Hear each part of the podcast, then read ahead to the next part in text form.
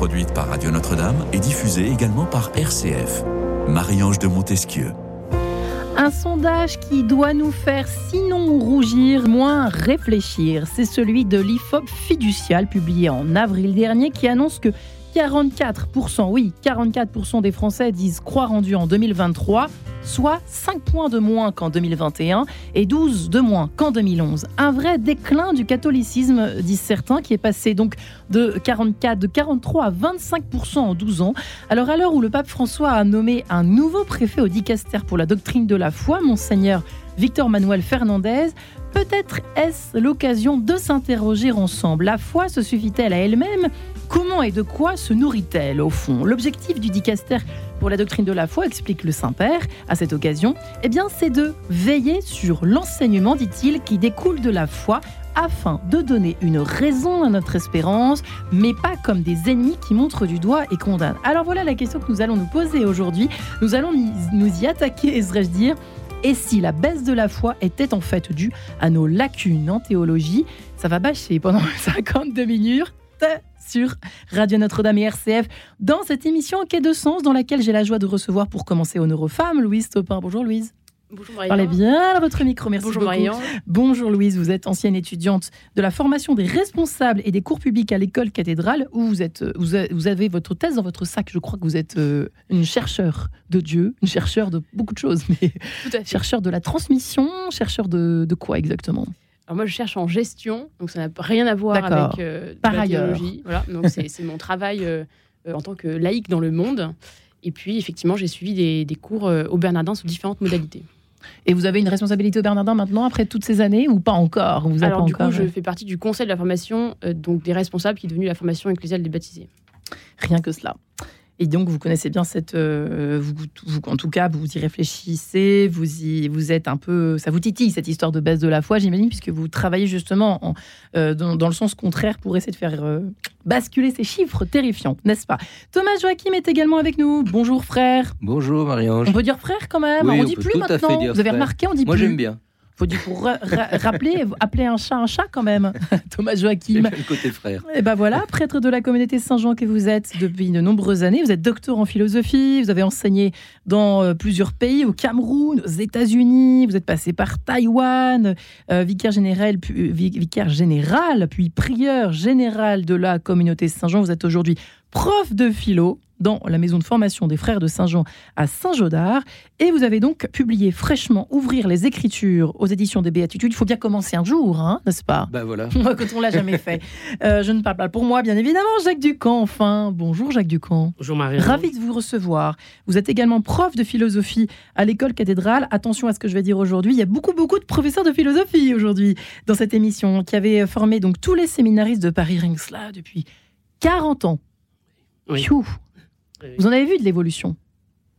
Oui, mais moins qu'on ne le pense. Eh bien justement, ça tombe bien, je voulais vous poser la première question. Allez-y. les lacunes. On va commencer par ceux euh, qui s'engagent, les premiers apôtres, c'est-à-dire donc euh, ceux qui s'engagent à suivre euh, le Christ et à le transmettre, à, à le, à, à- à évangéliser, à en parler. Alors, ce mot est très à la mode, mais leur mission principale, c'est quand même celle-là. Constatez-vous depuis 40 ans une évolution dans les connaissances à l'arrivée au séminaire? Oui ou non? Oui, mais ça c'est indépendant de l'Église, si j'ose dire. Ouais. Mais on parle d'une baisse effective de niveau.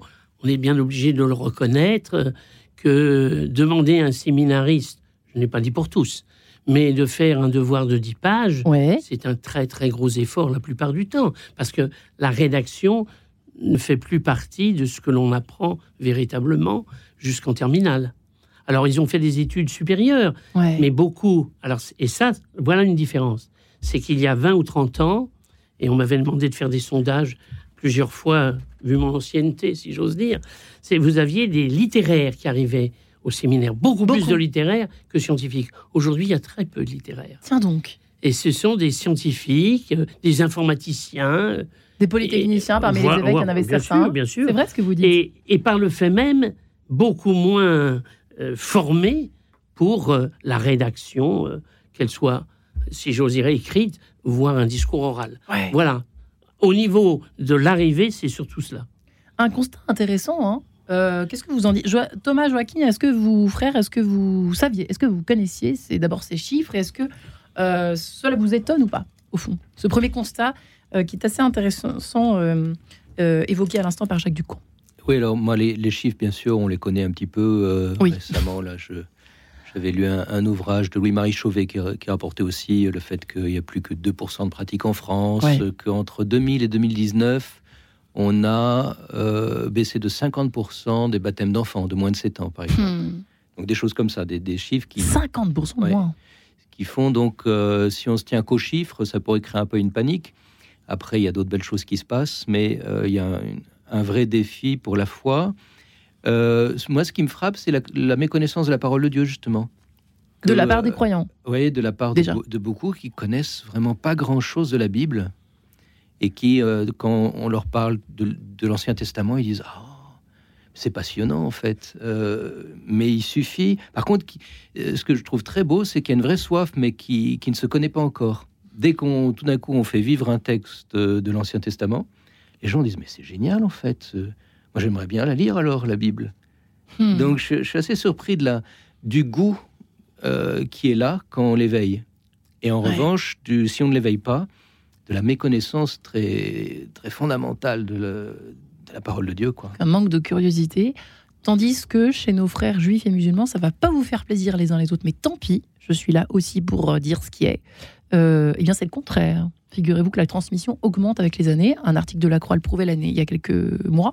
Louise Topin, ça vous étonne ou pas? De votre côté, pour terminer, vous souriez à l'instant. Je souris parce que euh, on a deux philosophes qui, euh, qui s'étonnent de chiffres. Alors moi, je suis scientifique de formation et vraiment Aïe. les chiffres, ça ne m'intéresse pas plus que ça. hein, en toute franchise, pour moi, ce qui On va pas s'entendre alors. peut-être, peut-être, mais effectivement, euh, ce qui m'interroge plus, c'est la qualité de ce qu'on vit ensemble dans la foi aujourd'hui. Et j'ai l'impression que que l'Église aujourd'hui se renouvelle dans dans plein d'aspects et cherche justement à, à- à rendre, enfin oui, à rendre vivante cette transmission de la foi, même si ça ça se traduit par un nombre plus restreint. Bon, quand on voit quand même euh, les JMJ à Lisbonne et le succès qu'elles ont eu, ben, je pense qu'on peut vraiment s'en réjouir. Et donc, c'est vraiment des moments de foi marquants pour, euh, pour les jeunes euh, qui y sont allés. Quand on voit aussi, je pense, tout le travail que l'Église fait sur elle-même avec la SIAZ, je pense qu'on gagne en qualité dans ce que propose l'Église, dans ce qu'est l'Église et dans, dans comment elle se, elle se définit, elle se renouvelle. Donc, je pense qu'il y a une, une vraie. euh, Vous le ressentez ça, vous, quand- dans, votre, dans le dans cadre ma foi, oui. euh, Enfin, Dans ma foi, oui, je Et puis de, ressens, de euh, ce que vous faites euh, au Bernardin et autres, euh, à l'école cathédrale. Oui, c'est sûr que, enfin, c'est sûr que quand on se forme euh, à la théologie, à la foi catholique euh, en particulier, je pense que ces mouvements d'église-là sont importants aussi à ressentir et à vivre. Et que- contribuent en fait à, à Mm. nourrir cette soif de. Mais c'est vrai que c'est moins clair selon. C'est vrai qu'on a l'impression que selon les, selon les papes, selon les époques, par rapport à nos frères juifs. Alors, je suis désolée de comparer un tout petit peu, mais ça m'intéresse d'avoir votre avis. Euh, par exemple, Jacques, Jacques Ducamp, est-ce que euh, il y a une, une sorte de, de, de linéarité chez nos frères juifs et musulmans qu'il ne semble pas y avoir chez nous On a l'impression que ça dépend un peu des papes, quoi. Alors l'orientation qu'ils donnent, au côté euh, Dieu est amour. Enfin, je résume un peu. hein, je, fais exprès de, vulgariser un peu comme ça, mais de résumer plutôt comme ça mais euh, d'autres euh, plus Benoît XVI, plus dans la, dans la justement l'approfondissement de la foi, dans la connaissance. On a l'impression que c'est un petit peu, hum, ça dépend un peu du pape qu'on a, de l'équipe. Alors, euh, je Je pas. modérerai vos propos parce Allez-y. que je pense quand même que si on parle de Jean-Paul II, si on parle de Benoît XVI, d'abord, même si le pape actuel insiste plus sur l'aspect plus directement pastoral Ouais. que l'aspect strictement théologique, euh, il y a quand même un renouvellement dans l'Église catholique. Je pense qu'il n'y a jamais eu autant de catholiques qui se forment. C'est vrai ça ce ou pas? Est-ce que c'est vrai ça, Jacques Ducamp? Bah, bien sûr. Enfin, écoutez, excusez-moi, au Bernardin, 3000 personnes chaque semaine. Dans les paroisses, vous croyez qu'on on se forme autant? Soyons sérieux. Quand Ouais. j'étais jeune, les pratiquants, ils n'avaient aucune formation. Quand moi j'avais, c'est-à-dire ça fait plus de 60 ans quand j'étais jeune. hein. Bon, eh bien, il n'y avait aucune formation. Ouais. La plupart du temps maintenant, il y a des formations dans les paroisses. Formation sur place, Hmm. c'est bien. Mais il y a des centres de formation euh, un peu partout. Donc je pense que il y a eu une évolution. C'est vrai que, puisque vous avez dit avec nos frères euh, juifs, dans la tradition juive, on fait mémoire et donc on apprend à l'enfant très tôt, notamment même la Bible, puisque c'est là quelque chose Ouais. d'extraordinaire, c'est que un enfant de 5 ans lui a- apprend par cœur des versets, même s'il ne comprend pas encore. Ouais. Car on dit, mais quand il aura 12 ans, il les comprendra. Bon, nous n'avons pas cette manière de faire, mais il y a quand même une formation. euh, bon, alors, euh, je, je pense quand même qu'il ne faut pas être pessimiste, et je me permets d'ajouter Oui. aussi que de, de quoi la foi se nourrit-elle certainement d'études aussi théologiques, on y reviendra, mais c'est d'abord, il y a aussi l'autre aspect, c'est que c'est la réflexion qui peut permettre de venir jusqu'à la foi. On voit toujours la foi d'abord et puis la raison qui vient ensuite. L'intelligence de la foi est extraordinaire, mais il y a des gens, le père, euh, le frère, pardon, disait que euh, il y avait une soif. Eh bien oui, mais cette soif, c'est en quête de sens. Ça, ça Mm. tombe bien, n'est-ce pas? Mm. Ben, Les gens, ils cherchent un sens. Il faut faire, alors, je vais utiliser un grand mot, il faut faire un peu de questionnement métaphysique. Il faut se poser un certain nombre de questions, et quand on se pose un certain nombre de questions, on s'approche d'une certaine vérité, et un jour ou l'autre, il n'y a aucune nécessité, mais on peut s'ouvrir aussi à la révélation chrétienne. Ouais. Il y, a, il y a deux chemins. Vous avez la foi qui mène à une réflexion, mais vous avez aussi la réflexion qui peut mener jusqu'à la foi. Il y a deux chemins. Alors, ça c'est vrai. Le chemin dont je vous parle, il est moins pratiqué. C'est-à-dire que on multiplie l'intelligence de la foi, mais finalement le questionnement métaphysique, c'est pas ce qui est le plus pratiqué, même en philosophie, en terminale. Le questionnement métaphysique, si vous regardez les programmes, C'est euh, maigre. c'est Mm. peu, c'est Ouais. peu. Or, je crois que c'est là. L'homme, il a soif. Il a soif de vérité, il a soif de sens. Bah, partons aussi de là. Et puis, quand on est croyant, bien sûr, il faut aussi l'intelligence de la foi. Mais là, il y a, il y a des tas de lieux où on peut se former, et il y a du monde. Et il y a du monde. Mm. Si je peux donner quand même quelques exemples, Oui. on est obligé de refuser du monde au Bernardin parce que les salles sont trop petites. Et pour des questions de sécurité, on ne peut pas. Bon. Donc, euh, il y a beaucoup de cours qui se font aussi en même temps par Internet et tout. Mais, mais voilà. Donc, non, non, là, je crois quand même que. Non, non. Il y a, y a une formation. On paye, on paye certainement des années où ça a manqué. Puis-je dire que lorsque j'ai commencé à enseigner au séminaire, puisque je suis à la fois professeur pour les séminaires de Paris, mais aussi ceux euh, ici les Moulineaux, dans les années 74 et autres, euh, quand on leur a dit qu'il y avait de nouveau des cours de philo dans les séminaires, je n'étais pas forcément très apprécié, parce que il y avait la sacro-sainte pastorale, c'est ça- qui importait, essayer de réfléchir, essayer de faire le détour par la réflexion, ça c'était un peu plus dur. Mais ça, cette agressivité, vous ne l'avez plus aujourd'hui. Mm. Vous ne l'avez plus aujourd'hui. Comment expliquez-vous le fait qu'on se sente pas. On a l'impression qu'il y a quand même une.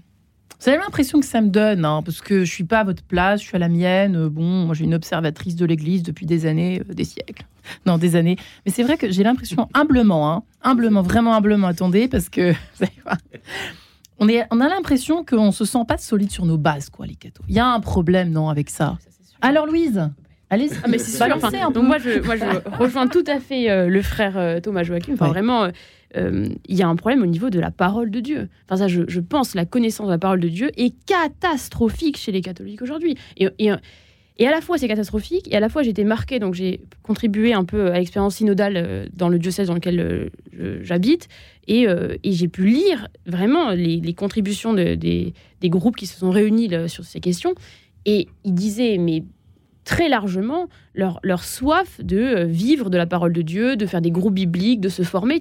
Vraiment, on- est, je pense, face à une, face à une situation où il y a une, il y a une demande très forte, et des laïcs, hein, vraiment, euh, de la, vraiment de la base des, des fidèles, qui, euh, qui savent quand même qu'il y a une, Ouais. peut-être des lacunes sur la parole de Dieu, et qui, je pense, en tout cas, moi, je, je considère que ces lacunes-là, en fait, elles sont bah, les lacunes en théologie. Enfin, si on voit l'écriture comme euh, l'âme de la théologie, comme on le voit dans le, enfin, comme le dit le Concile Vatican II, je crois Hmm. vraiment que notre problématique, en, notre problématique en théologie est vraiment basée sur a priori sur la parole de Dieu. Alors premier, pourquoi est-ce qu'on se contente d'aussi peu depuis tant d'années Euh, Alors je suis désolée, ça tombe sur vous, hein, euh, cher Thomas Joachim, cher frère. Répondez-nous, répondez-nous. Sur- la question est- étant. Pourquoi est-ce que. Mais dis donc, vous étiez où, vous Vous l'avez pas Pourquoi est-ce qu'on- pourquoi est-ce que, pourquoi est-ce que l'on se contente alors à ce moment-là d'aussi peu pour Elle nous dit que des c'est quand même anormal quand Louise Topin nous dit que autant de, croyants, de croyants sont aussi euh, un culte en termes de, théologie. Il y a quand même des questions de foi, même de euh, des questions essentielles et de base hein, qui paraissaient évidentes à nos anciens. comment, comment se fait-il Enfin, comment est-ce qu'on passe, comment est-ce peut aujourd'hui se contenter de cela quand on est euh, croyant? Là, où est le problème? Où est le symptôme En fait, c'est quand même curieux qu'on se contente de ça, comme s'il y avait un quelque chose, une, un, problème d'interprétation ou un mauvais prisme de notre foi au fond. Comme si c'était une foi un petit peu, voilà, on va de temps en temps à la messe, on reçoit un truc, une grâce. Alors il y a des mots comme ça, valise, hein, des grâces, des choses qui vous tombent dessus, euh, l'Esprit Saint, puis voilà, puis on passe. Et en fait, encore une fois, euh, qu'est-ce qui qu'est-ce s'est passé pendant euh, toutes ces années pour qu'on en soit arrivé là, se contenter de ça finalement? J'ai l'impression qu'on s'est plus contenté de ça avant que maintenant. La grande différence, c'est que la culture a changé, que l'Église est exculturée par rapport au monde d'aujourd'hui, presque. donc, je crois aujourd'hui, les gens ont une grande soif, au contraire. il y a peut-être moins de chrétiens, etc. les chiffres le montrent, mais ceux qui sont là, c'est ce que vous disiez, euh, en fait, ils ont soif. Et si on réveille un peu leur soif on, on leur donne un peu le comment aussi.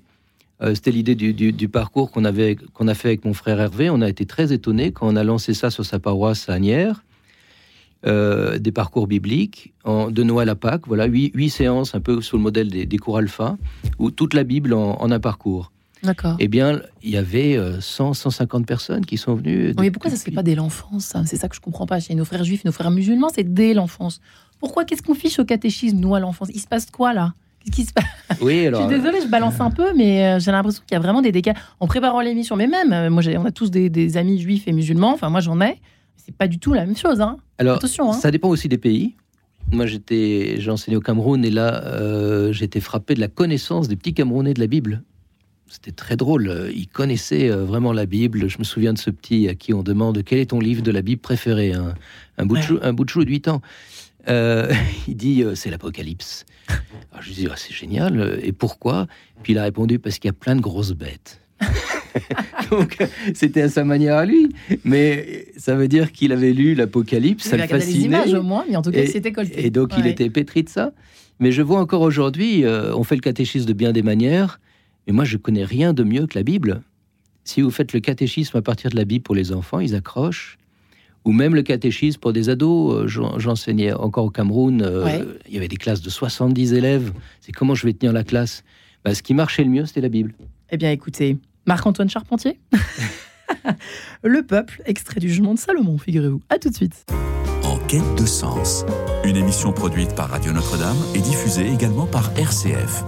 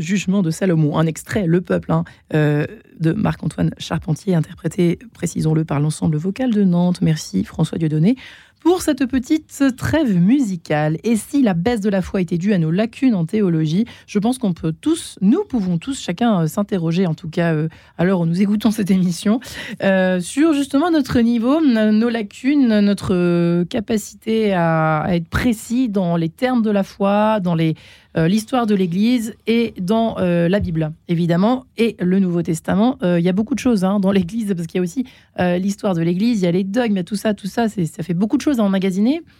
Mais bon, on s'interroge. Thomas Joachim est avec nous, frère Thomas, prêtre de la communauté Saint-Jean, qui a récemment écrit Ouvrir les Écritures. On peut commencer par cela, hein, d'ailleurs, évidemment, aux éditions des Béatitudes. Et eh bien souvent, des conversions, on en, a, vous en avez certainement autour de vous, des témoignages de personnes qui se convertissent, évidemment, en lisant, en ouvrant les Écritures. Euh, euh, alors, ça vient pas forcément d'un coup, mais ça peut arriver. Louise Topin est ancienne étudiante, justement, de la formation des responsables et des cours publics à l'école cathédrale. Apparemment, ça cartonne hein, du côté des Bernardins. Nous le disait aussi Jacques Ducamp, qui est ici également euh, professeur de philosophie que vous êtes l'école cathédrale, qui avait formé d'ailleurs tous les séminaristes de Paris à la philosophie depuis 40 mmh. ans. Voilà, il y a du boulot, n'est-ce pas, Jacques Ducamp? Euh, Effectivement, on parlait du catéchisme. Là où le, bas blesse, on peut y réfléchir très sereinement aujourd'hui, très librement ensemble. Hein. finalement, oui, on peut s'interroger qu'est-ce qu'on qu'est-ce qu'on apprend aux enfants? Quel est le rôle aussi des parents? Peut-être dans la, transmission de la foi Peut-être n'est-elle pas aussi, euh, aussi exigeante et importante qu'elle devrait l'être? Euh, Comment c'est-vous en toute vérité, Jacques Ducron Qu'est-ce qu'il faudrait en fait? Nous sommes dans une société sécularisée. Alors on va accepter que l'enfant va au catéchisme jusqu'à 12 ans, mais comme nous sommes dans une société très sécularisée, la culture religieuse, l'instruction religieuse comme on disait dans le mmh. temps, euh, disparaît.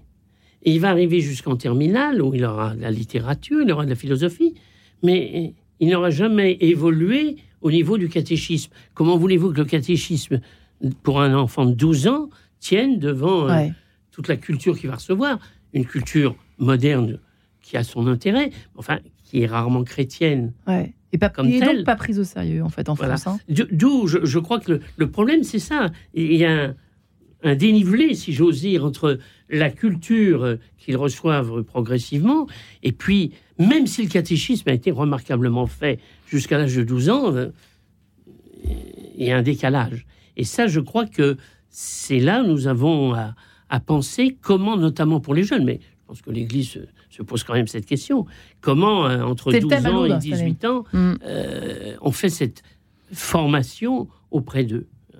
Mais comme on est dans une société dite sécularisée, la plupart des parents, c'est fini. Au plus, ben, l'enfant va au catéchisme et puis, et puis c'est tout. Comme quand il aura tout fait, comme ils disent, c'est-à-dire le baptême, la confirmation et puis la première communion. Enfin bon, là, ben, souvent. Alors, je ne veux pas caricaturer, c'est pas le cas de tout le monde. C'est ça qui se et puis même, je, après tout, ces gens qui, ils ont peut-être reçu aussi eux-mêmes cette éducation, ils donnent celle-là.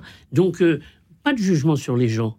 Mais dans les faits, institutionnellement, c'est sûr que il, faudrait, en même temps qu'on évolue dans toute la culture dite profane, il y ait aussi une évolution. On parlait de l'ouverture à la Bible, c'est sûr. Vous avez parlé, bien sûr, de l'histoire de l'Église. C'est passionnant de regarder. Mais bien sûr, c'est passionnant. Et, de montrer, par exemple, qu'au 5e ou au 6e siècle, se posaient déjà des questions qu'on se repose aujourd'hui, parce qu'on croit toujours qu'on est sorti de la cuisse de Jupiter et que tout est nouveau. Or, la plupart des problématiques, elles ont déjà été posées. Donc, voir comment on a résolu les, différentes questions au fur et à mesure. Ça, ça peut intéresser des jeunes. Et puis quand on arrive en, philosophie, ben, qu'il y ait une partie métaphysique, peut-être assurée d'ailleurs par l'Église, parce que c'est pas forcément le professeur de philosophie en terminale qui l'assurera. Mais voilà, je crois pour toujours être au niveau de ceux à qui on s'adresse. Hmm. Voilà. Et un côté poussiéreux aussi, peut-être un complexe. Un complexe qui fait que, oui, après 12 ans, oh, ils n'ont plus très envie, on ne va pas les embêter. Je sais pas, quelque chose de cet ordre-là, qu'il faut anoblir, il faut être fier, réaffirmer un peu notre foi, quelque chose de cet ordre-là. Euh, on est là, je suis un peu emballé aujourd'hui dans euh, ce frère Thomas, allons-y. Se réaffirmer, bah oui, pas avoir honte de, de hein? savoir, de connaître ses bases, déjà, de à la fois euh, être sûr de ses bases, puis être dans le questionnement. Et c'est là que j'aime bien justement ce lien entre le. La Bible me donne, c'est un roc, la parole de Dieu est un roc, et puis euh, en revanche, mon intelligence humaine philosophique est toujours en questionnement. Et pour moi, c'est les deux grands axes qui sont utiles pour les gens. Euh, quand ils découvrent un roc, ben, tout d'un coup, ils disent mais c'est merveilleux. Et puis, euh, s'ils sont loin de ça, euh, leur poser des questions. Mais c'est quoi pour toi le sens de la vie Qu'est-ce qui te rend heureux T'imagines qu'il y a une vie après la mort? Est-ce que euh, la société peut faire quelque chose pour l'homme? Est-ce que l'homme peut faire quelque chose pour la société? Euh, Des questions simplement philosophiques éveillent Qui l'intelligence. touchent les gens dans leur quotidien, dans leur vie Oui. intime, dans leur. euh, c'est Et ça. puis peu, et là ils se disent euh, ah ben en tout cas je te rejoins sur la question donc on peut pas leur parler toujours directement de la foi parce qu'on sent que le type il est trop loin ça lui parle pas du tout Ouais. en revanche c'est un être humain je suis un être humain on peut parler ensemble des problématiques humaines et c'est pour ça qu'il y a vraiment un, un atout de la philosophie je pense dans le monde d'aujourd'hui justement pour rejoindre une, euh, un monde qui n'a plus la culture catholique Ouais. et en, en 43 quand euh, Sartre a sorti L'être et le néant il disait nous sommes tous catholiques lui qui était athée hein. Ouais. Ça voulait dire on est tous imprégnés de catholicisme. Aujourd'hui, non.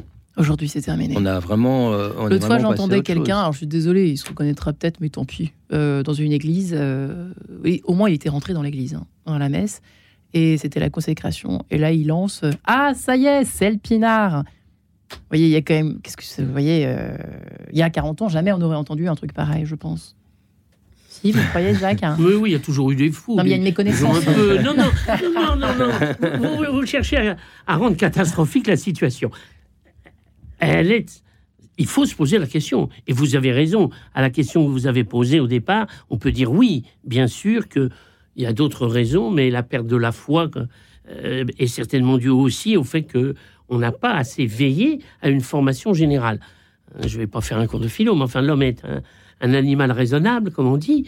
Si vous ne faites pas travailler la raison, Ouais. et si vous restez dans un fidéisme total, d'ailleurs l'histoire de la philosophie ou de la religion le montre, ce sont les pays plutôt fidéistes, c'est-à-dire on croit mais on ne réfléchit pas, qui sont quand même à l'origine de l'athéisme. Hmm. Parce qu'à partir du moment où la raison n'intervient plus, eh bien vous aurez la fameuse objection tu crois parce que tu en as besoin, mais moi je ne crois pas parce que je Oui. n'en ai pas besoin. C'est ça. Et le problème, il est terminé. Louis avez- je sais pas quel âge vous avez. Je, je- non, vous, êtes- vous êtes- C'est très indiscret, Vous êtes effrayant.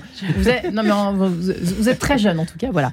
Peu importe. Vous avez, euh, vous, me dites- vous avez vous suivi des, des cours de catéchisme quand vous étiez enfant ou pareil Est-ce que si oui, vous vous en souvenez? J'ai été euh, scolarisée dans un établissement euh, privé catholique euh, de la grande section à la terminale. Donc, euh, Donc oui, quand même bien imprégné. Oui, bien imprégné. Et j'ai eu plusieurs phases vis-à-vis de mes cours de catéchisme. Hein, euh, voilà, il y a eu un peu de tout. C'est-à-dire que ça ne m'a pas plu du tout. Et à la fois, je pense que ça a contribué significativement à ma conversion aussi. Donc, euh, donc Dans je- quel sens dans le, sens, enfin, dans le sens, euh, je me suis convertie en cours de catéchisme.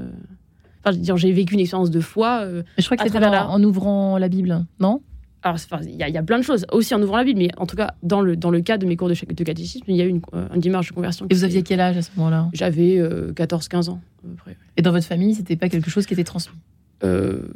Partiellement, parce que le choix de mes parents de me mettre dans un établissement catholique à, à 5 ans, euh, enfin, moi, je l'avais pas choisi à cet âge-là. Donc, euh, donc, il y a une part de choix de mes Enfin, parents, quand on met même. pas, on met pas quelqu'un, dans- un enfant dans le privé forcément du tout pour le. Oui, oui, on le sait. Non, mais ça fait partie de, ça fait partie Eux, quand ça même de l'éducation. Oui. En tout cas, j'avais Bon. été baptisée enfant, donc ça fait partie de l'éducation. Mhm. Mais moi, enfin, ce, ce sur quoi j'aimerais revenir par rapport à ce que disait euh, monsieur, monsieur Ducamp, euh, ou Jacques, vu que maintenant on est devenu intime avec cette émission, euh, c'est c'est pas tellement la question de la, de la problématique de la théologie ou de nos lacunes, etc., mais plutôt de la. En fait, qu'est-ce qu'on propose aux gens? Comment est-ce qu'on les rejoint dans leur vie aujourd'hui Quand on leur parle de théologie, quand on leur parle de Dieu, quand on parle de l'écriture, comment est-ce qu'on apprend aux gens à, lire l'écriture comme quelque chose qui nous rejoint? Et puis, en fait, comment est-ce qu'on on adapte nos formations euh, à un, mode de, transmission qui, euh, qui a probablement changé euh, au cours des siècles? Alors, je pense que au niveau de la transition numérique, on l'a tous vu, et, et je pense que l'Église n'est pas du tout en reste aujourd'hui. la présence sur les réseaux enfin, sociaux, euh, sur les réseaux, euh, enfin sur les MOOC par exemple, avec les cours en ligne du Bernardin. Voilà, je pense que l'Église aujourd'hui sait faire ça aussi. Mais en fait, au-delà de ça, c'est qu'est-ce qu'on veut que les gens vivent ensemble quand ils parlent de théologie?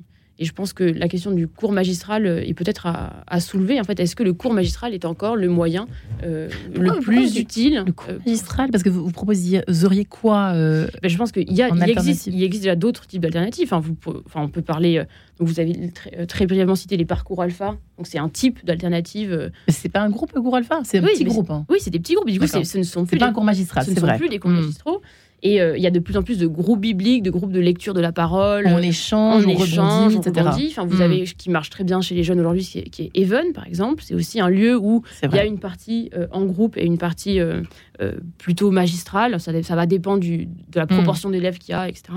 Et puis, donc, moi, j'ai une expérience avec la formation ecclésiale des baptisés aujourd'hui au Bernardin, qui est une formation qui est basée sur la la pensée du, en particulier du père Albert Chapelle qui a mis ça en place à l'Institut d'études théologiques à Bruxelles dans la deuxième moitié du XXe siècle et qui est vraiment une formation à dimension ecclésiale très forte. Et donc, enfin, il n'y a plus, il n'y a plus un prof qui euh, délivre à des élèves. Il y a un groupe qui va avancer ensemble, qui va cheminer ensemble autour de la parole de Dieu comme socle vraiment mm. de base pour faire de la théologie. Et donc de la théologie au sens large, à la fois de l'exégèse biblique. Euh, après avoir été baptisé sur le tas. Et après, oui, enfin sur le tas. Là, on est sur des personnes, donc typiquement à l'IET en, Belgique, c'est des personnes qui étaient là pour être formées. Donc on était sur des catholiques. Euh, formés pour faire quoi? ben, formés pour être soit prêtres demain, soit des catholiques qui veulent se former. Et ce qu'on a aujourd'hui à la formation ecclésiale des baptisés, qui s'appelait avant formation des responsables, c'est vraiment de former des laïcs qui seront demain en responsabilité dans l'Église à différents euh, niveaux. L'enjeu est quand même important. Donc il y a un vrai enjeu. Et, et moi, ce que j'ai découvert là-bas, c'est vraiment une dimension. Euh, voilà, on se forme en groupe, c'est-à-dire que la parole de Dieu euh, se révèle aussi à travers un autre qui ne détient pas un savoir, qui n'est pas qui n'est pas le prof et qui ça, se révèle aussi parce que on n'a pas un prof. Donc typiquement dans le cas de la formation avec les baptisés, il y a deux enseignants qui sont présents à tous les cours systématiquement. Et donc on est beaucoup plus dans, un, dans une dynamique de dialogue. Et c'est dans ce dialogue-là que je pense que la parole de Dieu peut, peut aussi naître. Ouais, dans le questionnement, un échange euh, justement en se questionnant. Là, c'est là pour le coup, c'est vrai que l'approche est peut-être plus contemporaine que euh, ce qu'on a pu connaître euh, il, y a, ce qu'on nos, nos, nos, parents, nos grands-parents ont pu connaître il y a 40, 50 ans ou plus.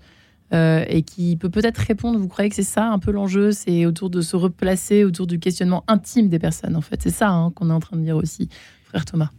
Oui, je pense que d'une façon ou d'une autre, il faut que les gens y, voient le rapport entre un enseignement et leur vie. Ouais. Et donc, euh, s'il s'agit de, de, la Bible, il faut qu'ils comprennent que ça les rejoint aujourd'hui, ce qu'on appelle actualiser l'écriture, euh, ce, qui, ce est le propre de l'homélie normalement. Normalement. Mais, au fond, il faudrait que euh, tout enseignement se fasse, se fasse comme ça. Quoi. Donner des repères, en fait, voilà. simples. Et puis, euh, au fond, c'est très bien, tu me parles de ça, mais qu'est-ce que ça veut dire dans ma vie Comment cette parole, elle vient éclairer ma vie? Ouais. Bah, on a tous envie de ça aujourd'hui. Bah, voilà, voilà c'est des questions sur le sens en philosophie, et mm. là on le voit immédiatement. En théologie, parfois on est un peu perché. il faut que réussir à, à faire que cette hmm. parole me touche aujourd'hui. Euh, c'est aujourd'hui que s'accomplit cette écriture. Quoi.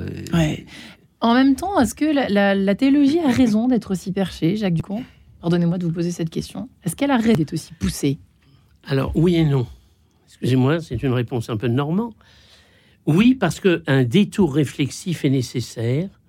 Et euh, si vous êtes à ras du sol, vous ne pouvez pas comprendre les choses. Il faut prendre un peu de hauteur. Donc il est nécessaire qu'il y ait des théologiens qui continuent, euh, de chercher. Mais, mais à côté de cela, si on en reste là, et notamment quand on va s'adresser à un public assez varié, il ah ben, faut les rejoindre là où ils sont. Et c'est vrai qu'un certain nombre de théologiens, permettrait d'expression, sont hors sol. Hmm. C'est ça. C'est ce qu'on reproche pas mal. Hein, c'est vrai. Donc il faut les, faut les, rejoindre, hmm. les gens. Mais il y, a les deux. Alors le malheur, si vous avez des grands théologiens qui n'arrivent pas à, concrétiser, si j'ose dire, leurs réflexions auprès des gens. Et puis, euh, vous avez malheureusement aussi d'autres personnes qui restent vraiment sur le sol. Mais il n'y a pas de hauteur. Ouais. C'est pas facile d'être les deux. Vous savez qu'on peut être chercheur et très mauvais enseignant. Parce que le message ne passe pas. Mm. Alors c'est ça le problème. Il faut que le message passe. Et il faut l'adapter. C'est comme des, certains enseignants. Euh, euh, ils partent dans leur vocabulaire, etc., puis ils ne se font pas comprendre. Il faut avoir le souci de se faire comprendre. C'est peut-être d'ailleurs pour un enseignant le premier acte de charité, c'est hmm. d'essayer de, se faire comprendre. C'est beau ce que vous dites. Vous croyez à la belle vocation qu'est l'enseignement. Je vous fais. Mais moi, je crois à la, vocation de l'enseignement. Et s'il y a des problèmes dans l'enseignement, c'est parce que beaucoup ne croient plus en la vocation de l'enseignement. Hmm. Si vous voulez me faire parler là-dessus, ça on pourrait. et peut-être certains prêtres sont-ils là C'est pas du tout pour les, accuser, parce que vous pouvez peut-être croire que je suis méchante aujourd'hui, euh, et pas du tout. C'est qu'ils n'ont pas appris. Peut-être Louise aussi, vous l'avez dit tout à l'heure, qu'il y avait peut-être à travailler ce sens de la transmission aujourd'hui, quoi. Hein ah oui, bon bah vous êtes d'accord ah avec moi. C'est certain que je pense que la formation des, séminaristes aujourd'hui est très euh, est très variable selon les séminaires. Et donc les méthodes. Comment? On a envie de savoir Ça veut dire quoi variable donc, euh, Moi je ne suis pas séminariste, donc a priori je ne serais pas, enfin vraisemblablement. Euh, pas demain. Euh, donc, bon, de ce que j'ai pu voir dans, les, c'est quand même- voilà, dans les différents lieux d'église que j'ai rencontrés, effectivement, je pense que la façon dont les séminaristes sont formés est très différente parce que ça peut dépendre du nombre dont ils, sont. hein. Quand vous avez un gros séminaire ou un petit séminaire, bah, déjà la, la vie communautaire est très différente. Enfin, donc euh, Mm. les gens que vous rencontrez sont différents. C'est vrai que parfois on a l'impression qu'ils n'osent pas, surtout quand on les voit arriver. Il y en a certains euh, tout de suite qui sont très sûrs d'eux et qui, euh, parfois même trop, mais bon, ça c'est bon, les pauvres, ils font ce qu'ils, bien ce qu'ils peuvent. hein. Mais en revanche, il y en a certains qui est pas mal, hein, une espèce de mouvement, de tendance à ne pas dire les choses. Je trouve que c'est quelque chose qui, qui est curieux. Je ne sais pas si ça vous parle, frère Thomas. Euh, et, et du coup, c'est ennuyeux. Et du coup, c'est ennuyeux. Il tourne dans des notions un petit peu théologiques, un petit peu pour faire plaisir. Mais bon, voilà, c'est pas très quotidien, c'est pas intime, c'est pas proche, c'est pas. Il y a, il y a un défaut là de formation ou de, de façon de transmettre. Peut-être que c'est là où le bas blesse au fond. C'est dans la capacité à transmettre. hein, Alors, il faudrait aussi distinguer quelqu'un qui sort à peine du séminaire et puis quelqu'un qui, a 20 ans Ouais. de pastoral. Euh, parce qu'il y a un moment, si on parle pas aux gens, on s'en aperçoit quand même. Donc, euh, Ouais. on essaye d'abord de commencer par les écouter au bout d'un moment. Et euh, en les écoutant, on apprend leur langage on s'adapte. Donc il y a aussi ça, hein, c'est un peu comme un jeune médecin qui sort de ses études. Euh, des fois, il vaut mieux prendre le, celui qui n'a pas fait un même niveau d'études, mais qui a 30 ans Est-ce qu'il n'y a d'expérience. une perte aujourd'hui de, de blessés aussi? Dont on sent quand même ça euh, moi qui ai toujours, malgré moi, cette espèce de regard journalistique, en tout cas d'observation, quand je vais dans une église, à une messe, à une autre, etc., dans, aux quatre coins de la France, c'est vrai que parfois on sent ça, cette espèce de, de, de peur de, de blesser les gens. Alors on n'y va pas trop, on, ça, je- vous voyez, on dit pas vraiment les choses. Ouais, il y a les deux. C'est-à-dire, c'est-à-dire, il y a les deux. C'est très difficile, en fait, de. faire une bonne homélie, quoi. Oui, ou, oui, ou un bon enseignement et de, de, de gérer, en fait. euh, bien sûr qu'on ne veut pas blesser. Jésus a scandalisé, donc- il a, il a, Il a dit des choses, il a un dit des choses donné, hein. qui étaient, euh, qui étaient fortes. Mm. Euh, donc des fois, il faut savoir le faire. Et en même temps, on a tellement vu aussi l'inverse. On peut être bourrin aussi parfois, parce qu'on est, on tient les gens en otage pendant 20 minutes, enfin pas 20 minutes, 7 minutes, dit le pape, non, Oui, ou 7 3 mi- minutes, ou hein. 3 minutes en semaine. Euh, on- mais on les tient un peu en otage, a priori. Ouais. Ils vont pas partir, ils vont nous écouter. Et euh, si c'est pour les moraliser, être euh, et les casser façon bourrin, on Mhm. se dit c'était pas forcément. Mais c'est quand même difficile de trouver l'équilibre. et ben aujourd'hui. voilà, c'est très difficile en fait de ne pas négocier avec la vérité, Ouais. Tout en la disant de façon charitable et de façon à ce que personne ne se sente euh, humilié. Ouais. Mais, la question là-dessus, c'est l'accompagnement des prêtres et la formation des prêtres Ouais. aussi, la formation continue. C'est-à-dire que le séminaire, c'est un temps dans la vie qui arrive a priori plutôt un peu plus jeune pour la majorité d'en- d'entre eux. Comment est-ce qu'ils sont accompagnés dans leur vie euh, enfin, pastorale, euh, enfin, typiquement pour faire des homélies dans la suite Ouais. Moi, je, je me questionne beaucoup sur, euh, sur ça. Enfin, je pense que c'est Et pas moi aussi, tout- chère Louise, on va faire un collectif, on va coacher les prêtres un peu. Ça vous ferait plaisir qu'on fasse ça Vraiment, Moi, je n'aurais j'aimerais pas, je n'aurais pas cette prétention. donc, euh, Je crois que je vais me lancer, moi. Il y a urgence. Avec Jacques. Oui. Et je dois Bref. dire quand même qu'il y a, excuse-moi, mais Attendez, on se retrouve juste après. C'est un peu le bazar ce matin, mais c'est pas grave. Croire à présent, euh, figurez-vous que c'est le collectif Believe. À tout de suite. Quête de sens. Une émission produite par Radio Notre-Dame et diffusée également par RCF.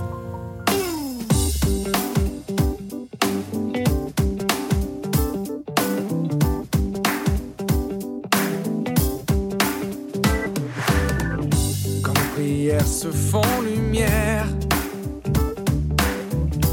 notre ciel soudain s'éclaire. Et bien au-delà des lois, qui nous guidera. Gardons la foi. Quand nos pensées te sont confiées, toi gardien sage de nos secrets ô Saint-Esprit. Ta flamme nous envahit. Croire à présent, ici et maintenant. Quand chacun de nous, c'est la paix qui se joue. Éveille-toi, seul l'amour est roi. Tu es dans ton cœur, ne le cherche pas ailleurs. À présent ici et maintenant. Quand chacun de nous, c'est la paix qui se joue.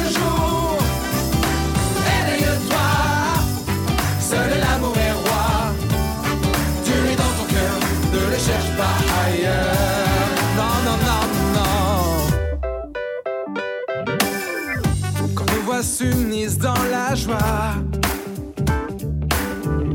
pour te chanter Alléluia. Alléluia. Et bien au plus haut des cieux, notre étoile brille de mille.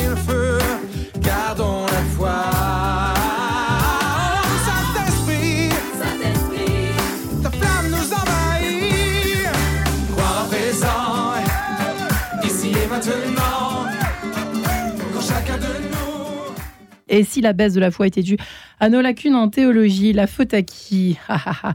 Nous sommes évidemment en train d'en parler, mais ne vous inquiétez pas, nous sommes là surtout pour réfléchir et trouver des solutions, des pistes hein, dans Enquête de sens. Thomas Joachim, frère Thomas, euh, frère de la communauté Saint-Jean, qui a beaucoup voyagé, hein, c'est intéressant, docteur en philosophie qu'il est, qui a beaucoup réfléchi justement sur cette histoire de la transmission, qui est très très différente. C'était intéressant de vous entendre sur le Cameroun, Euh, voilà, avec euh, une ferveur qui se transmet sans complexe dès l'enfance. Vous, qui avez écrit Ouvrir les Écritures aux éditions des Béatitudes. Et oui, un beau cadeau de Noël à faire. Moi, je suis déjà dans l'avant, vous voyez, c'est parti. Louise Topin est également avec nous.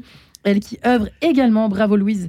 Euh, je vous félicite hein, pour vous être lancée dans cette, euh, cette recherche à la formation, à la qualité de la transmission des futurs prêts, des futurs responsables, des futurs responsables ecclésiaux, etc.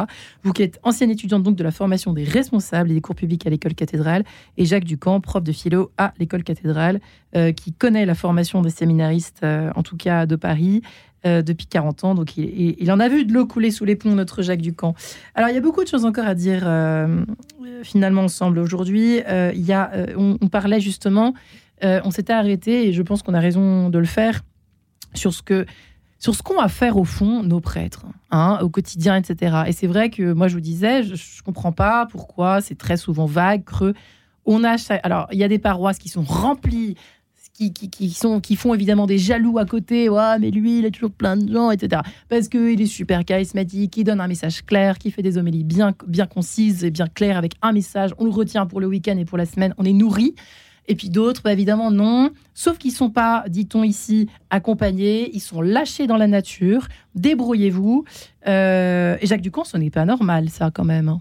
Il y a un Non. souci de plusieurs, euh, en plusieurs C'est- C'est dimensions. vrai que, mais c'est une question que se pose quand même l'Église aujourd'hui, du moins de France. D'accord C'est la formation continuée ou continue des prêtres.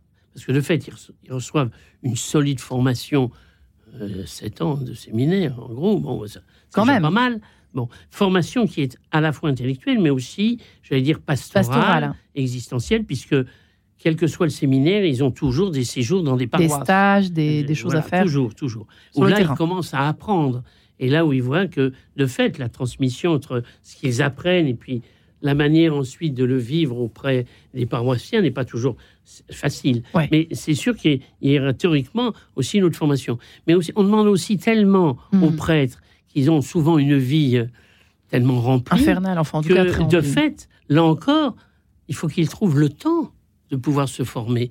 Et ça serait très bien s'ils pouvaient, s'ils pouvaient le Vous faire. disiez que C'est pas toujours le certains. cas. vous Ah avez bah oui, j'ai avait- eu la confidence. Alors, Hmm. on peut pas généraliser, hein, mais j'ai quand même eu la confidence.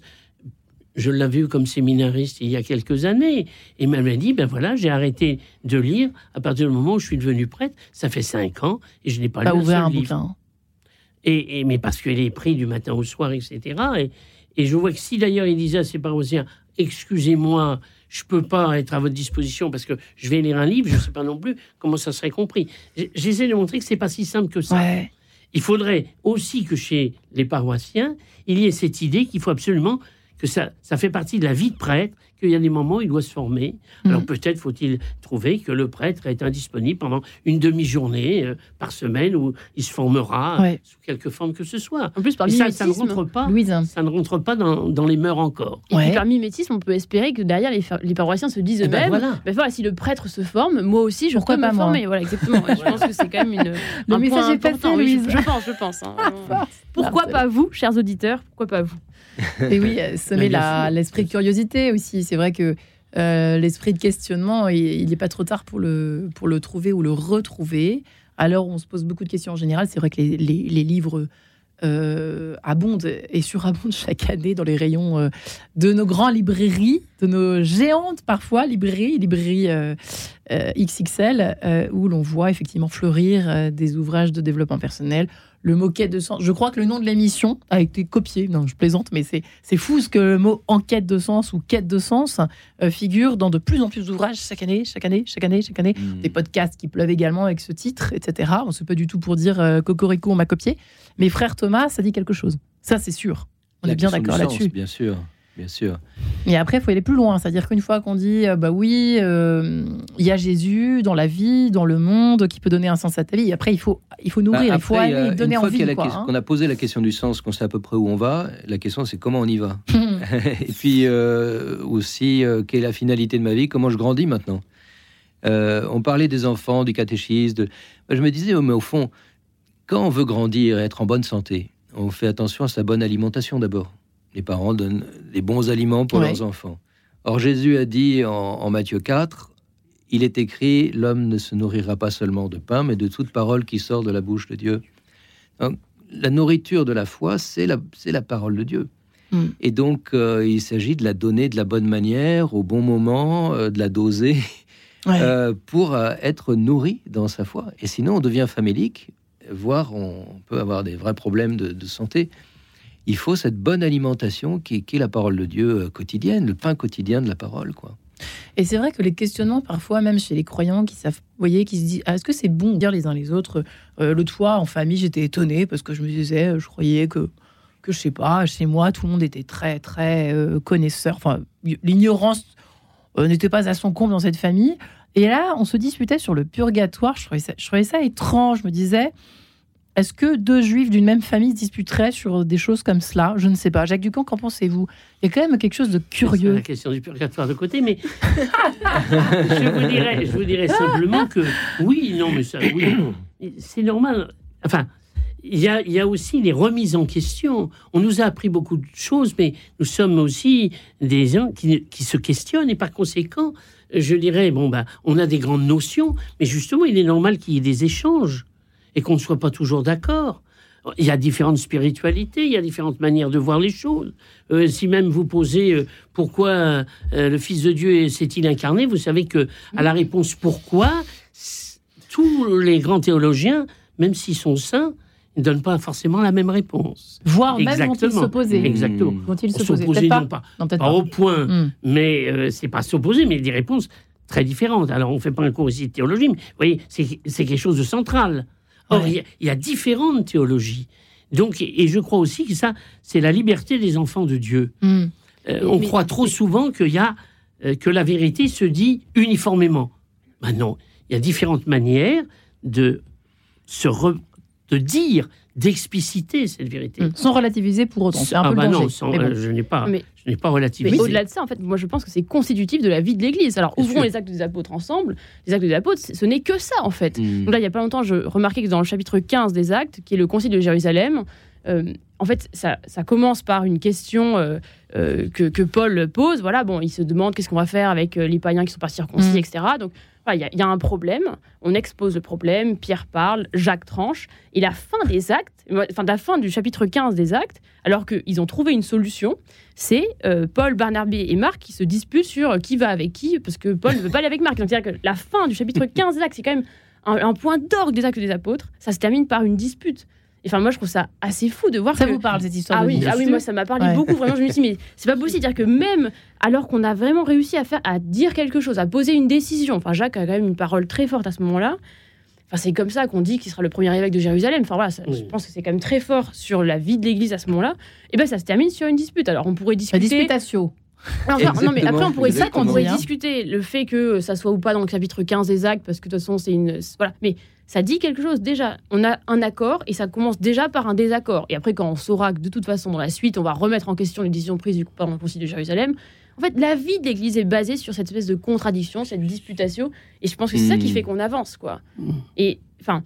Enfin, bon, c'est. Il y a à la fois une force d'inertie énorme et à la fois, effectivement, on avance à petits pas, reculons, à grands pas, reculons, etc. C'est un peu ça qui se passe, Oui. euh, frère Thomas. Bah, en tout cas, vous disiez euh, ce que les juifs euh, se disputeraient. Ils font que ça. Tout le monde va croire que je vais me convertir, les vous rabbins- savez, à la fin Non, de non, mais les, non, non, mais les, les rabbins, c'est typiquement rabbinique, ça, de de- d'objecter, de, dire, Absolument, de questionner. de questionner, euh, c'est le mode. Les enfants doivent d'ailleurs questionner Oui, le sûr. maître.